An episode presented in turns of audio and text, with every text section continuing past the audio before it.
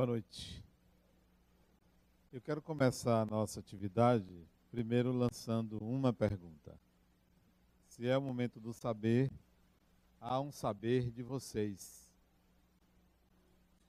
Uma pergunta em que não há necessidade de uma resposta verbalizada. A resposta eu quero que vocês deem internamente. Pergunta está relacionada ao tema.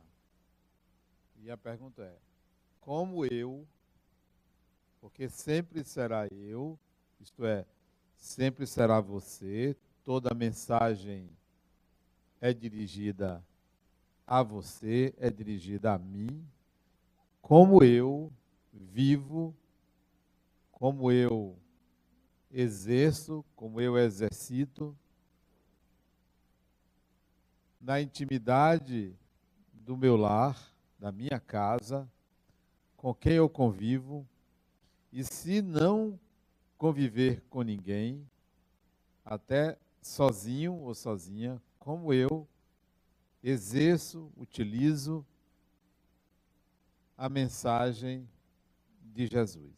Então, esta é a pergunta: como eu? Como eu faço isso? Como eu atuo? Como eu emprego? Não é como eu sinto, é como eu ajo.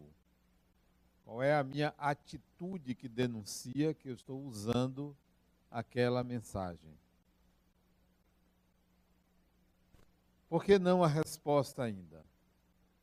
Porque ela pode ser dada a partir dos seguintes princípios. Eu uso de uma forma institucional, isto é, eu emprego a mensagem usando um ritual, usando conceitos, falando de conceitos para as pessoas com quem convivo, seja pais, filhos, irmãos, empregados, agregados, marido, mulher eu emprego conceitos, eu explico conceitos, eu uso de uma forma ritual, eu faço um encontro, eu faço uma reunião, eu exerço de forma explícita o uso da mensagem desta forma, explicando o que ela é, explicando o que é o perdão, o que é a caridade, o que é o amor, falando de Jesus, das curas, eu sou um professor, um orientador, um teórico. É desta maneira, maneira um, algo direto, explícito, imediato. Maneira dois, forma dois de como eu exerço, utilizo, aplico a mensagem de Jesus. Eu simplesmente sinto, mas nada falo, nem participo, nem oriento. Eu apenas vivo aquela mensagem em mim, mas não atuo, não exerço explicitamente, não dou nenhuma informação. Terceira e última forma, terceiro e último formato, eu não só sinto, como eu explicitamente falo e cobro das pessoas, seguir, fazer semelhantemente ao que eu faço. Eu exerço de uma maneira ampla o uso dessa mensagem. São três maneiras distintas. Qual a resposta que você daria? A primeira maneira a segunda maneira, a terceira maneira, a primeira maneira é atuar como um professor. A segunda maneira é apenas sentir sem atuar como professor, apenas dando exemplo. A terceira é uma união das duas. Como você faz? Ou existe uma quarta ou uma quinta? Como você faz? Alguém se pronuncia?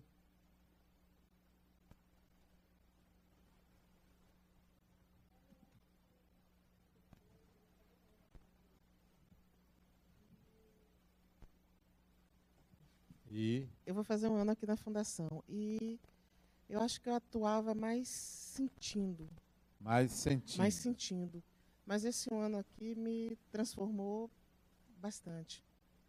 Eu acho que hoje eu estou sentindo e estou vivenciando isso em casa, com exemplo, com a troca de, de, ensinamentos na família e principalmente a minha transformação pessoal, okay. mim mesma como exemplo. Certo.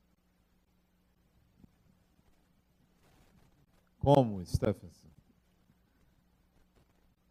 Bem, na medida do possível, o que eu vivo é, primeiro, eu sinto o, a, até onde é possível.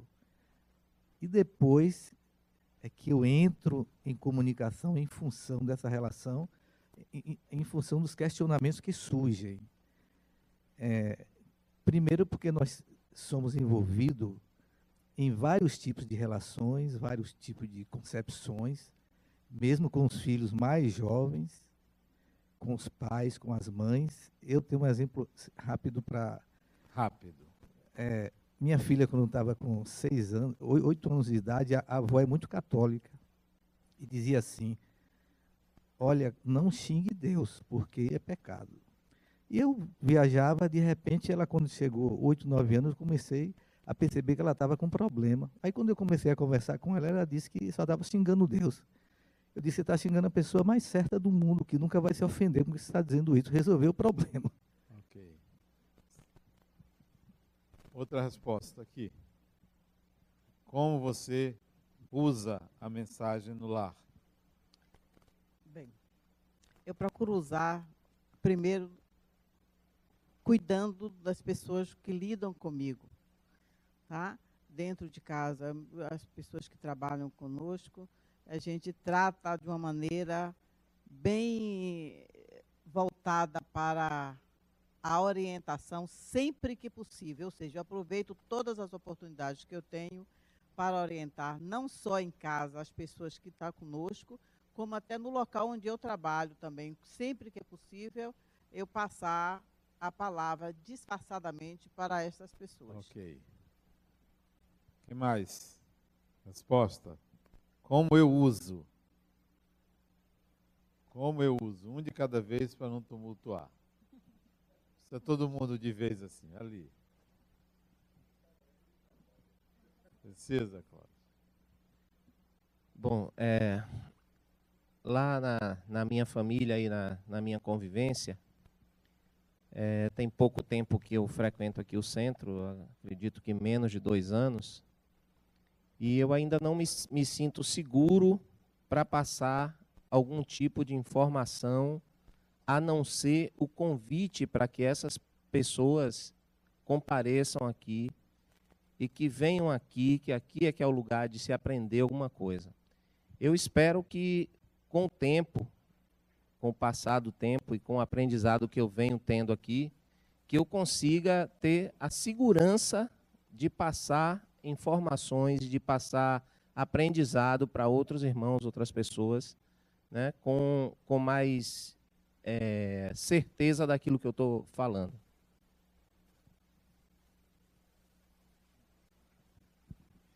Olha, eu ponho em prática de duas maneiras. Primeiro, é, intimamente. Tudo que aqui eu ouço, eu. Quando eu cheguei aqui, antes de começar o ciclo básico, eu não apenas comparecia às palestras, mas depois eu as ouvia novamente e para desenvolver o meu crescimento interior. Não saio é, evangelizando, nem catequizando, quem quer que seja, mas sempre que tenho uma oportunidade de colocar, que eu encontro situações de junto, é, diante de um amigo, diante de um filho, e que merece, que possibilita, me possibilita colocar a minha experiência, o que eu já absorvi, eu coloco. Tem um amigo, por exemplo, que está penando, já está com, acredito tenha completado 70 anos, ela abusava do cigarro, três maços por dia, um, praticamente um litro de uísque também diariamente.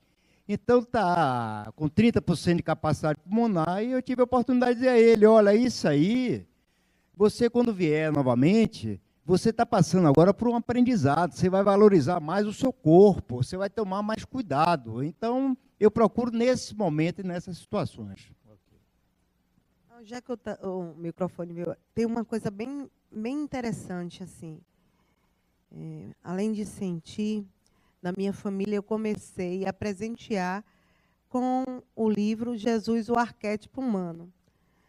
E eu não esperava e eu recebi assim um retorno de alguns familiares. Que maravilha você colocou em minhas mãos. Meus sobrinhos, eu, aí eu peguei, fui e peguei dei esse livro também. Comprei um e dei esse, esse último que a gente recebeu. E para mim, para minha surpresa, surtiu um efeito é, em várias pessoas da minha família muito grande. E eu estou muito feliz com isso. Comigo aconteceu, estão acontecendo duas coisas diferentes. Uma foi a minha percepção que inicialmente foi como professora mesmo, saía. A coisa saía, saía bem e saía. Mas depois eu comecei a perceber que o que começa a sair, tava, eu limitava mais e selecionava mais em cima das coisas que eu vivo. Então já não sai qualquer coisa, mesmo que eu conheça. As coisas que saem, principalmente em relação aos meus exemplos, são coisas que, em geral, eu vivenciei. Mais alguém? Mais uma pessoa? Como eu respondo? Como eu uso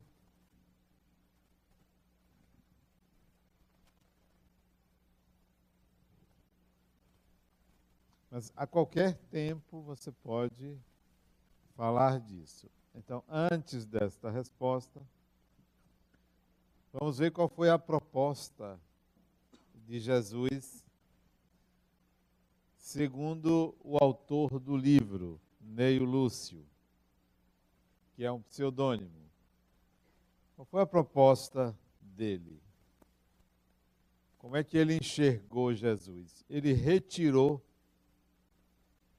Jesus dos estudiosos, dos teólogos, dos sacerdotes, dos templos, das igrejas, do domínio público, das praças, dos milagres, do maravilhoso, do mito, e colocou dentro de uma casa. Então, ele situou E isso deve servir para nós como uma proposta. O que Neio Lúcio fez ao escrever Jesus do Lar, olha, eu estou te dando uma proposta. Como quer que você pense, sinta, atue, faça, vamos trazer para aqui, para esse lugar. Mas não é apenas um lugar, é o lugar. É o lugar. Porque o centro espírita não é o lugar. O lugar onde você trabalha não é o lugar. O lugar onde você se desloca às ruas não é o lugar. O lugar é onde você recosta a cabeça para descansar. Esse é o lugar. É ali onde você situa o melhor de você. É nesse lugar onde você recosta a cabeça e que Neil Lúcio vai colocar Jesus, naquele lugar. Então, não é apenas o lar, é o lugar onde você descansa. Não é o lugar onde você mais convive, não é o lugar onde você partilha experiências, porque isso pode acontecer em qualquer ambiente. A proposta é levar Jesus para este lugar. é nesse lugar que você tem que se ocupar. Então a resposta, como nós vimos aqui, ela é variada, mas talvez elas não estejam sintonizadas com a ideia de que o autor quer situar Jesus num locus, numa condição, numa dimensão sua prioritária, numa dimensão sua fundamental. Eu costumo dizer que o melhor lugar do mundo onde eu devo me sentir muito bem é onde eu vivo, é onde eu moro, é onde eu descanso minha cabeça. Ali tem que ser o melhor lugar do mundo, onde eu quero voltar quando viajo, onde eu quero ir quando saio daqui do centro, onde eu quero retornar depois de um dia de trabalho. Então ali tem que ser o lugar onde eu me sinta melhor. Se eu me sinto melhor aqui no centro do que naquele lugar, há uma inversão. Se eu faço tudo para não voltar para casa e postergo a hora de retornar, há uma inversão. Se eu faço questão de chegar ali depois que fulano ou ciclano está dormindo, há uma inversão. Há algo que está inadequado. Se eu evito um lugar da casa pela presença de A ou de B, há algo inadequado comigo. Mesmo que o impedimento seja estabelecido por outra pessoa, algo inadequado comigo. Há um desafio a ser vencido. Esse é o principal desafio daquela pessoa no que diz respeito à sua vida afetiva. Então, é este lugar que Neio Lúcio colocou Jesus. Outro detalhe fundamental. Ao tirar Jesus das ruas, das igrejas, dos teólogos, ao retirar daquela condição coletiva e colocar para dentro de casa, ele humanizou Jesus. Ele humanizou. Um processo de humanização. E a questão é: será que você humaniza Jesus ou você diviniza? Porque se você diviniza, a mensagem não é sentida sem uma pitada de julgamento, de auto-julgamento, sem uma pitada de incapacidade, sem uma pitada de culpa, se você diviniza. Neio Lúcio faz o inverso. Humanizou. Os diálogos que ele apresenta no, apresenta no livro são diálogos em que Jesus ouve, pergunta, analisa, devolve, dá fala ao outro, legitima a colocação do outro. É um processo diferente de quem lê o Evangelho, porque quem lê o Evangelho ouve ou lê uma doutrinação uma fala única de alguém que está ensinando. E no livro Jesus no Lar, são diálogos em casa de Simão Pedro. Ora, são diálogos. Se você doutrina pessoas para as suas crenças, se você fica orientando as pessoas para o que você acredita, é preciso que você entenda que o processo que está sendo proposto é diferente disso. É diferente. Se você sente e fica para você, o processo é diferente disso. Porque se você pegar o livro desde o primeiro capítulo, ele pergunta, ele explora o conhecimento do outro.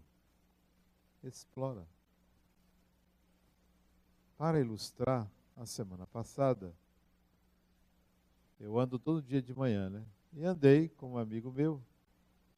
Nós teríamos que andar 8 quilômetros em 80 minutos. E no primeiro quilômetro, ele me apresentou uma questão e eu comecei a perguntar a ele. No sexto quilômetro, ele então entendeu a minha proposta vinda através dele. Ele próprio disse: Então você quer dizer isso? Exatamente é isso que eu quero dizer. Por que você não me disse isso logo quando nós saímos de casa? Seria muito fácil para mim lhe dar respostas, mas é muito melhor quando a resposta nasce de você. Agora ela é sua. Não sou eu que estou lhe ensinando, é você que está descobrindo. É isso que Jesus faz com que a pessoa descubra dentro dela, num processo exploratório da personalidade do outro. E não ensinamentos, que é o que normalmente nós fazemos. Queremos ensinar as pessoas, ensinar. ditar. Embora isso possa ser legítimo, isso não é um crime. Embora isso possa ser natural, porque você quer tirar de dentro de você suas crenças, é o que você acredita, é o que você aceita, compreende e gostaria que o outro também compreendesse. Mas há um passo anterior, que é a proposta do livro. É anterior a isso eu preciso incluir o outro antes de doutrinar, de orientar, de ensinar.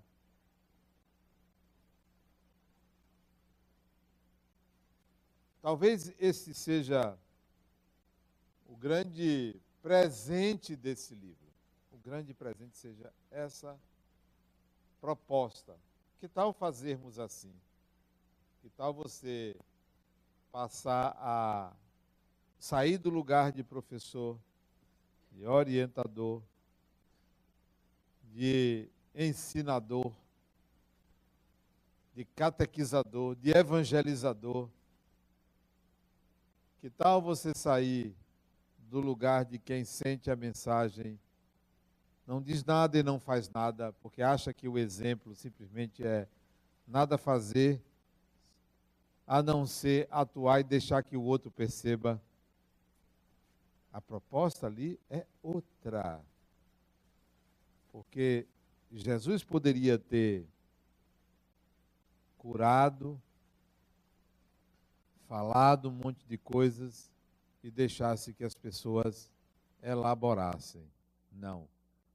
Neio Lúcio mostra que ele interagia. Interagia. Ocupava-se em fazer com que aquelas pessoas, e eram poucas pessoas,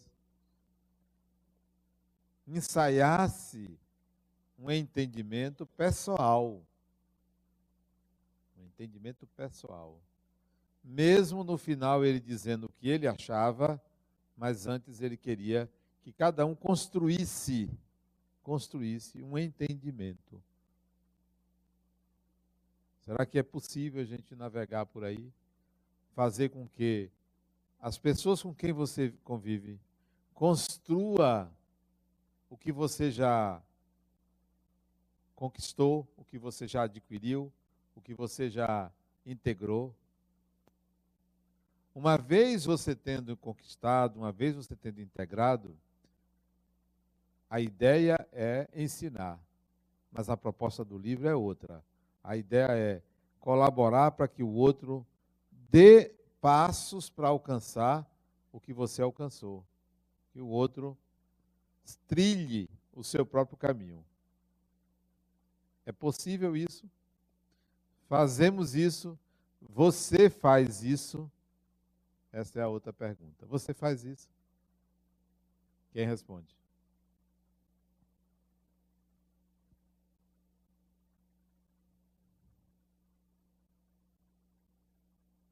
Um de cada vez.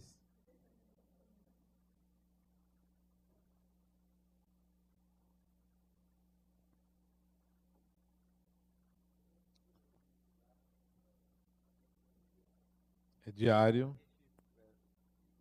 A gente eh, chega a uma, uma, uma ideia do que é, do que, do que se quer, do que quer, o indivíduo quer, e ele consegue o equilíbrio, né? ou então ele pensa que eh, atingiu é, um equilíbrio, então a tendência dele é buscar a melhora, o aprendizado. né? Então eu penso que é por aí o caminho. Ok. Stephens. É, eu entendo o seguinte, vou falar do processo de vivência, que é o que eu aprendi. Por exemplo, para mim, o, o, o sentir e o exemplo serviu para mim para, na oportunidade, é, promover diálogos que desperte no outro. Porque eu tive um exemplo, por exemplo, é, quando eu era jovem, eu estava já é, lendo o Espiritismo e conheci uma jovem que eu não sabia, eu, eu descobri depois que comecei a namorar que ela era batista e eu espírita. E casamos nessa condição. Só que eu não entrava nessa seara. O meu processo era um processo da forma que eu agia, que não era é, eu não, não tinha intenção assim de dizer, não, eu estou agindo de uma forma melhor do que você está agindo. Agora, no diálogo, eu aproveitava para, não para ensinar, que eu achava que não era possível, mas para despertar alguma coisa em relação àquilo que eu estava vivenciando. Porque ela sempre pregou para mim, eu não pregava, eu não pregava para ela. Eu não sei se seria esse exemplo que você está colocando nesse processo. É por aí.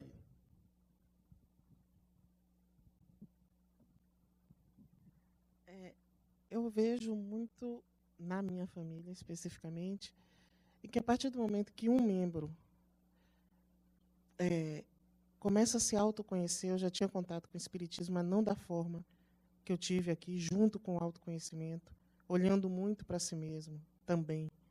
De que forma eu estou interagindo com esse meu núcleo? De que maneira eu passei a me observar? De que maneira eu me comporto em relação a eles? E não porque a gente sempre coloca o foco no outro, né, na maioria das vezes. Eu passei a trazer o foco para mim. E trazendo o foco para mim, as pessoas da minha família sentiram que alguma coisa ali estava se modificando. E qual era o agente dessa modificação? Então, isso trouxe interesse em saber porque está mais paciente para ouvir, porque está mais tranquila. E aí sim gerou uma oportunidade de diálogo. Já Ok. tinha, sempre teve, mas um diálogo mais sereno, mais mais pacífico, de falar e de ser ouvido. E isso foi muito importante assim para dentro.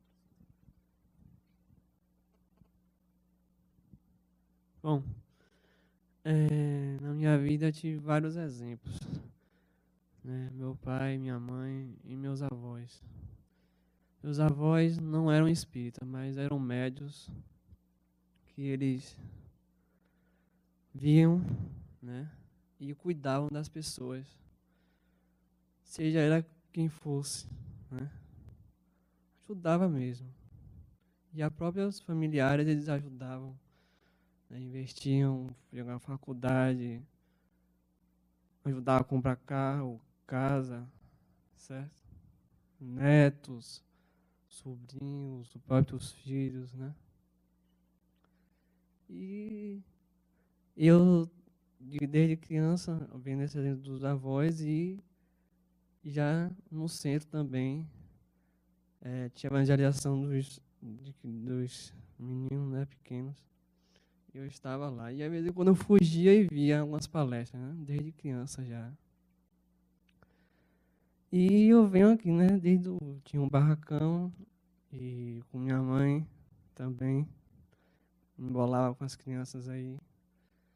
E estou na ULI e procuro sempre ouvir né, as pessoas. E Como você usa a mensagem? eu procuro ouvir as pessoas, me colocar no lugar né, do outro e aprender um pouco com a minha caminhada e com o outro passar um pouco que eu Certo. aprendi. Ok. Há um detalhe que eu considero importante, mas muito importante. Jesus escolheu doze pessoas. Numa, num mosaico eh, rico de personalidades pessoas de várias classes sociais, os doze.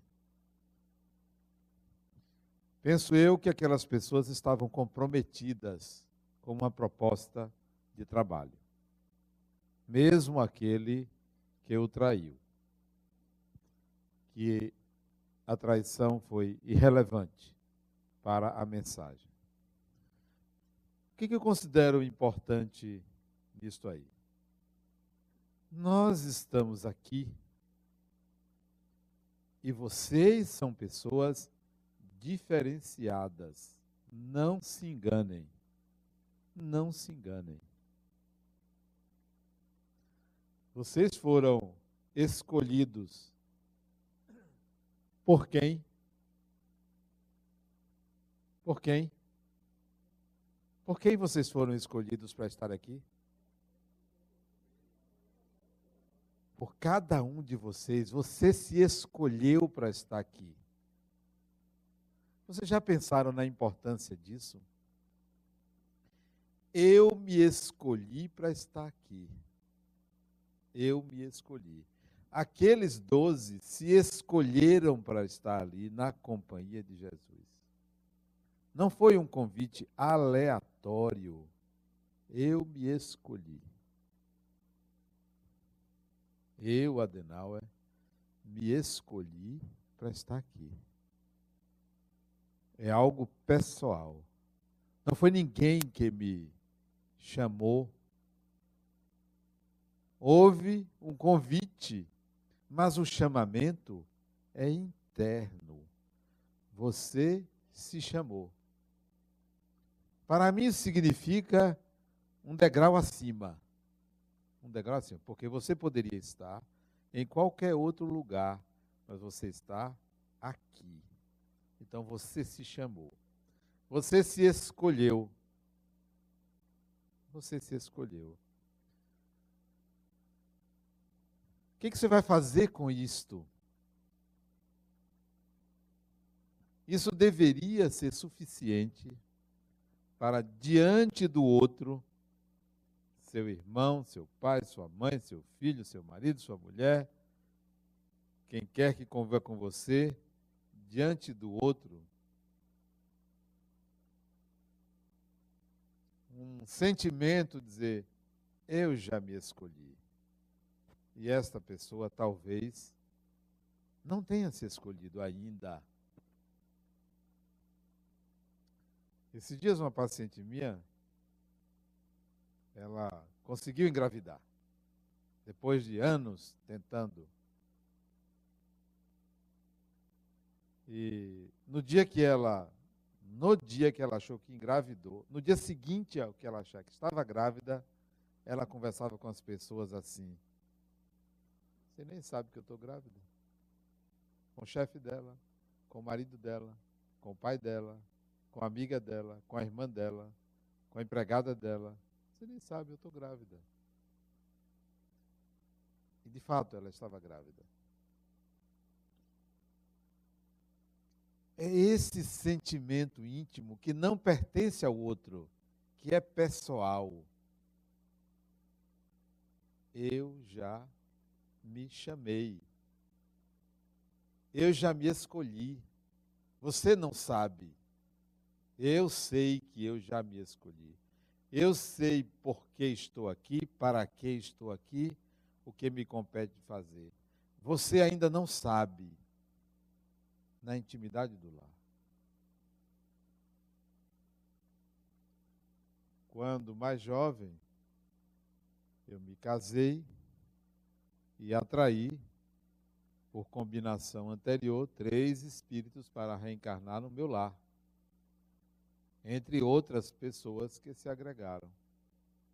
E a minha preocupação é como essas pessoas vão conviver comigo porque desde jovem eu sabia que eu já tinha me escolhido.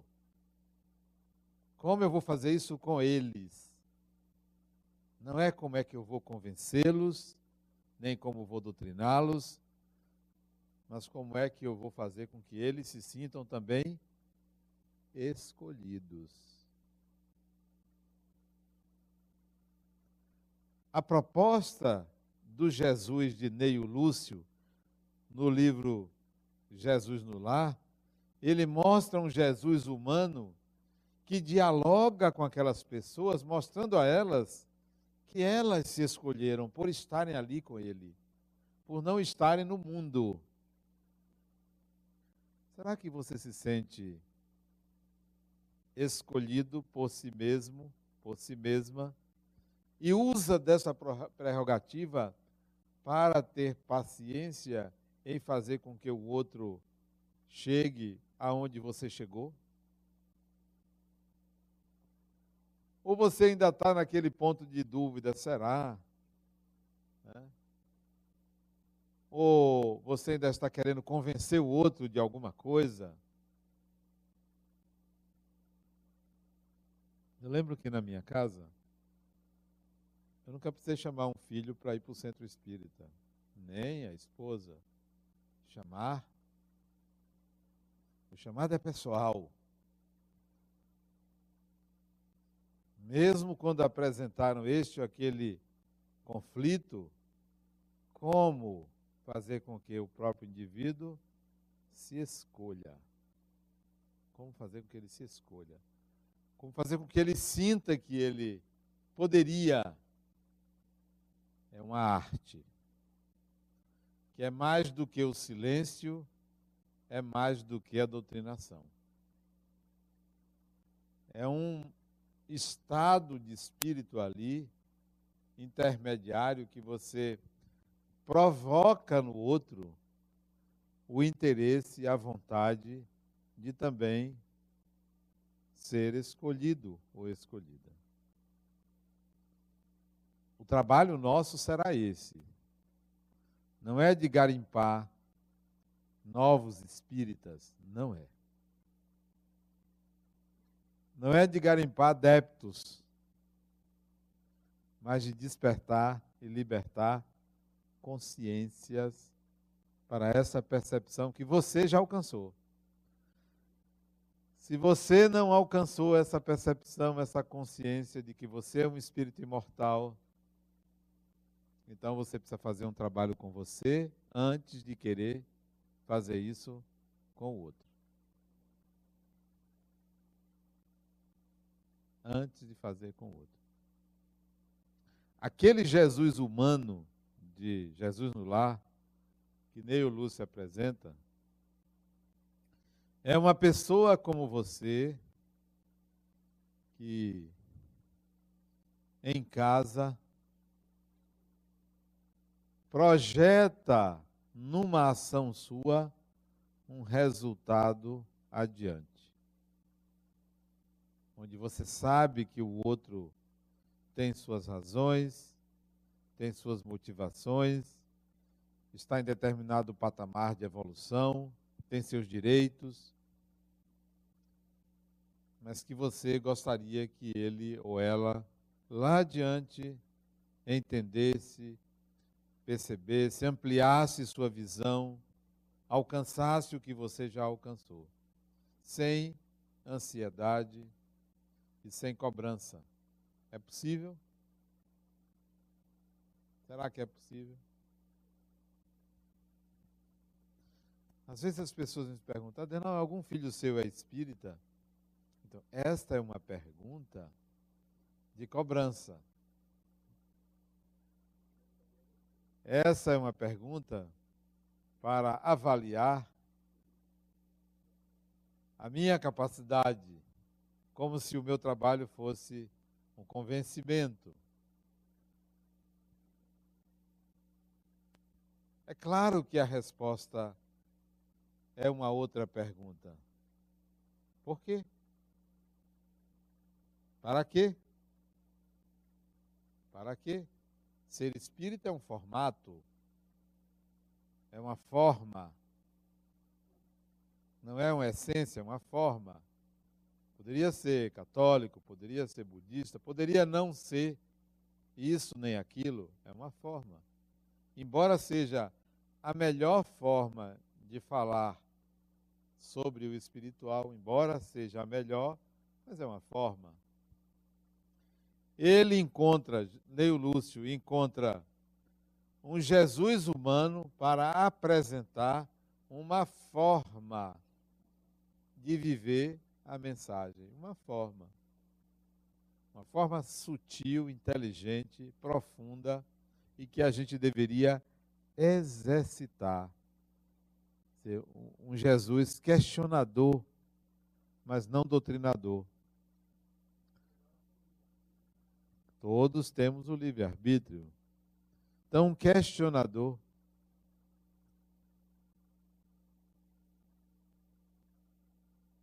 Quando eu vejo um filho numa atitude que eu considero inadequada, como todo psicólogo pergunta, né? O resultado que você pretende alcançar será alcançado desta forma? Será? O conselho vem depois da resposta, né? Questionar o outro para que do outro nasça a resposta é sabedoria muito mais do que você dar a resposta antecipadamente. O arriscado é você dizer: não faça isso, faça aquilo. Isto é uma um bypass, um salto que você dá na possibilidade do outro entender como fazer, porque você está dizendo como você faria e não está respeitando o limite do outro. O livro tem uma bateria de, de capítulos, são. Quantos capítulos tem o livro? 49, né? 7 vezes 7. Jesus gostava muito do número 7, né? 7 vezes 7 tem 49 capítulos, mais o prefácio. Tem 50. Ah, porque eu tirei o primeiro, né? Ah, tem a oração. 49 mais 1, 50. Né? Há uma, uma vasta é, quantidade de lições, mas tem uma em especial que eu nunca me esqueço. Eu tenho um amigo que ele. Eu fui fazer o evangelho lá na casa dele a primeira vez. E ele estava passando por um problema muito sério, muito sério, de dinheiro. Sei por que as pessoas têm tanto problema de dinheiro.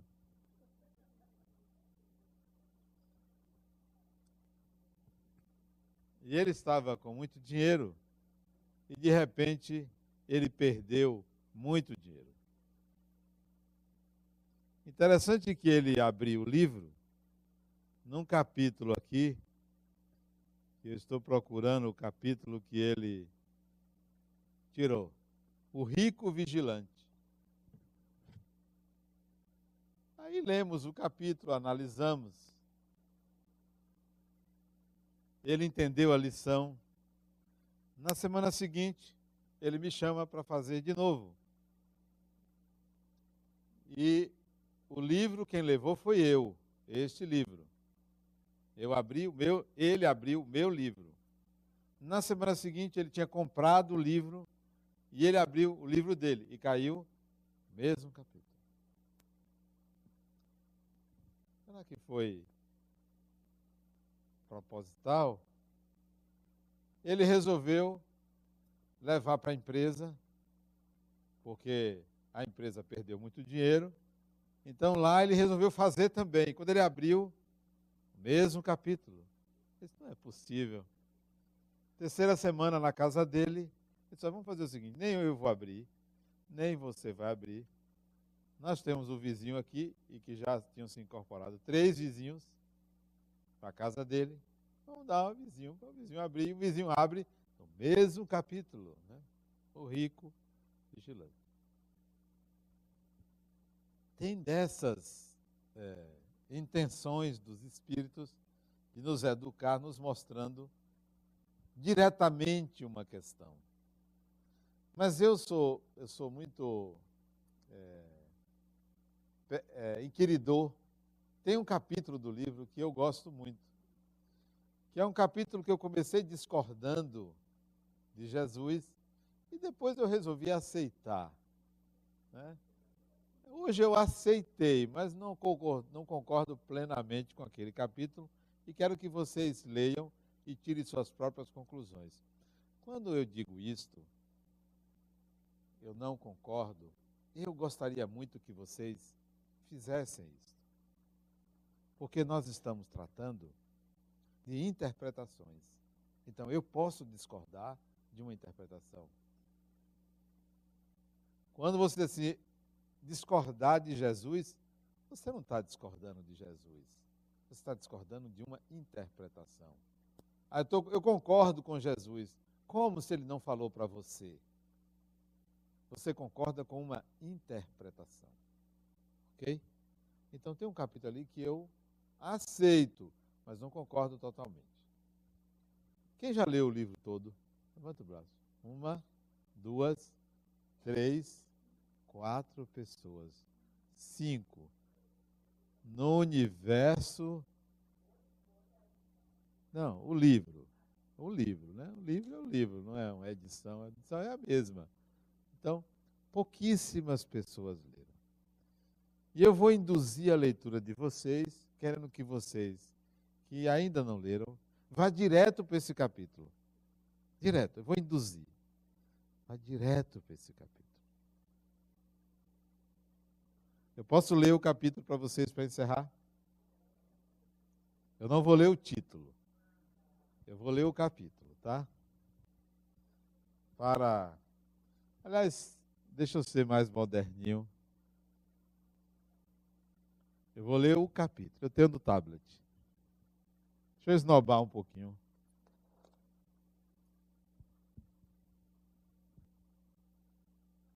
Capítulo que eu discordei da interpretação. Veja que ousadia.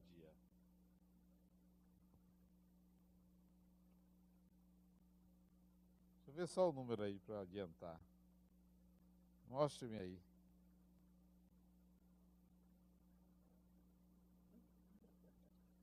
Ela não sabe qual é. Passe. Ah, tá. Já sei. Olha, olha o que que Neio Lúcio diz, que Jesus diz.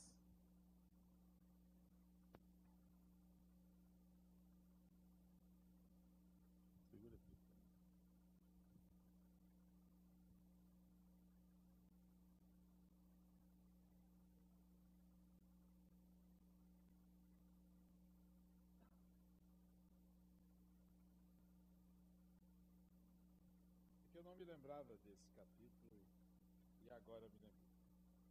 Vamos lá. A leitura é a seguinte: Entabularam os familiares.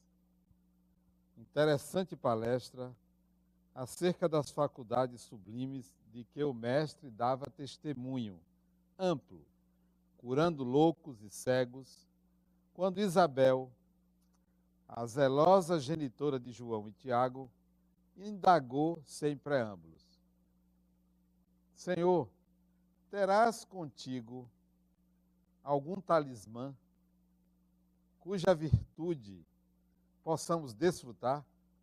Isto é, se ele estava curando, ele devia ter um talismã. E ela pediu para ela. Algum objeto mágico que nos possa favorecer? Jesus pousou na matrona os olhos penetrantes e falou risonho. Risonho. Olha a descontração. Realmente conheço um talismã de maravilhoso poder. Usando-lhe os milagrosos recursos, é possível iniciar a aquisição de todos os dons de nosso Pai. Então existia um talismã. E com ele você poderia ter todos os dons de Deus.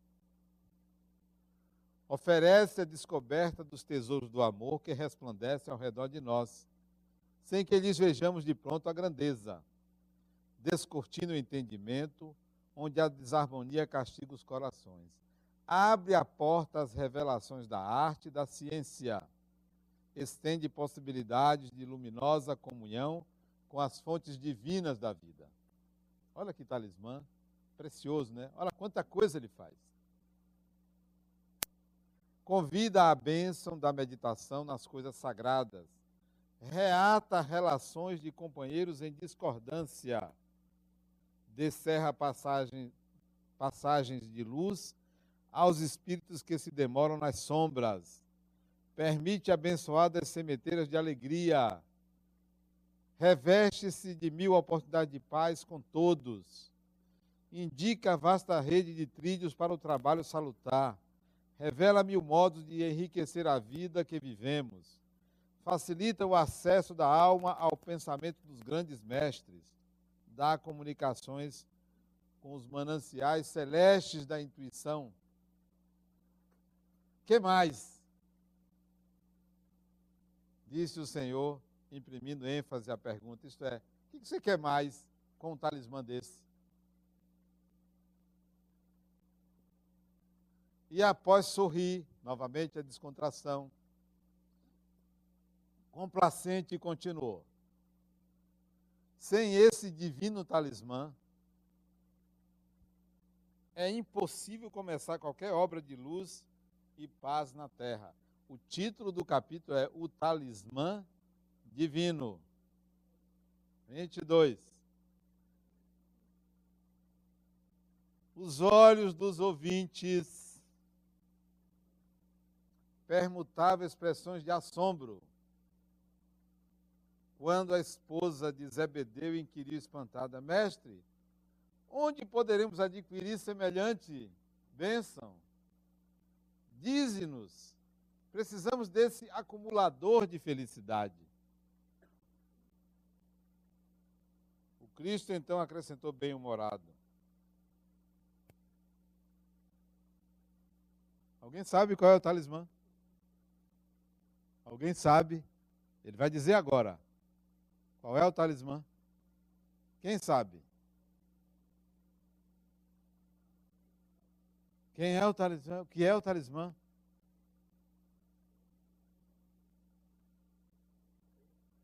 Não. Qual é? que é o talismã.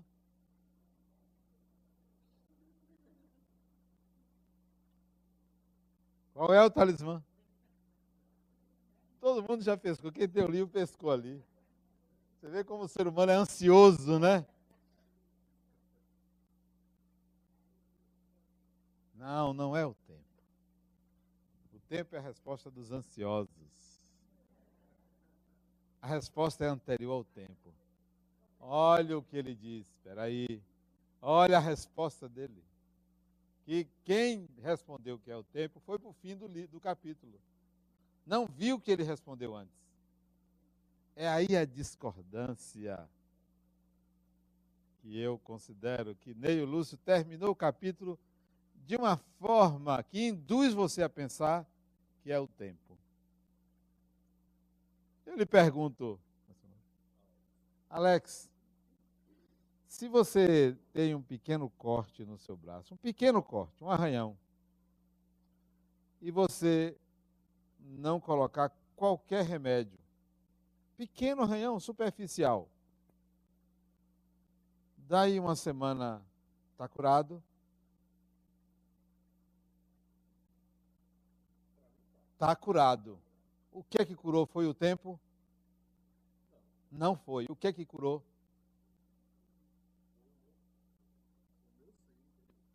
O que que curou? O seu sistema imunológico que curou. Não foi o tempo. Foi o seu sistema imunológico que curou. Não foi o tempo. O tempo não cura. O tempo não cura. E está claro aqui quando ele diz o seguinte: esse bendito talismã, Isabel, é propriedade comum a todos. Entre aspas, é a hora que estamos atravessando. Olha a resposta do talismã. É a hora que estamos atravessando. É agora. Alex, só curou porque agora tem um sistema imunológico aí. Porque se não tivesse, agora não curaria. É agora. Não é o tempo. Cada minuto de nossa alma permanece revestido de prodigioso poder oculto, quando sabemos usá-lo no infinito bem, porque toda grandeza e toda decadência, toda vitória e toda ruína são iniciadas com a colaboração do dia. E aí, diante da perplexidade de todos, rematou. É aí onde eu chamo a atenção para a inadequação do final do capítulo. O tempo é o divino talismã que devemos aproveitar. Tá? Eu diria, é o momento presente, é agora, é esta hora, é o que você tem aí, agora que você deve usar.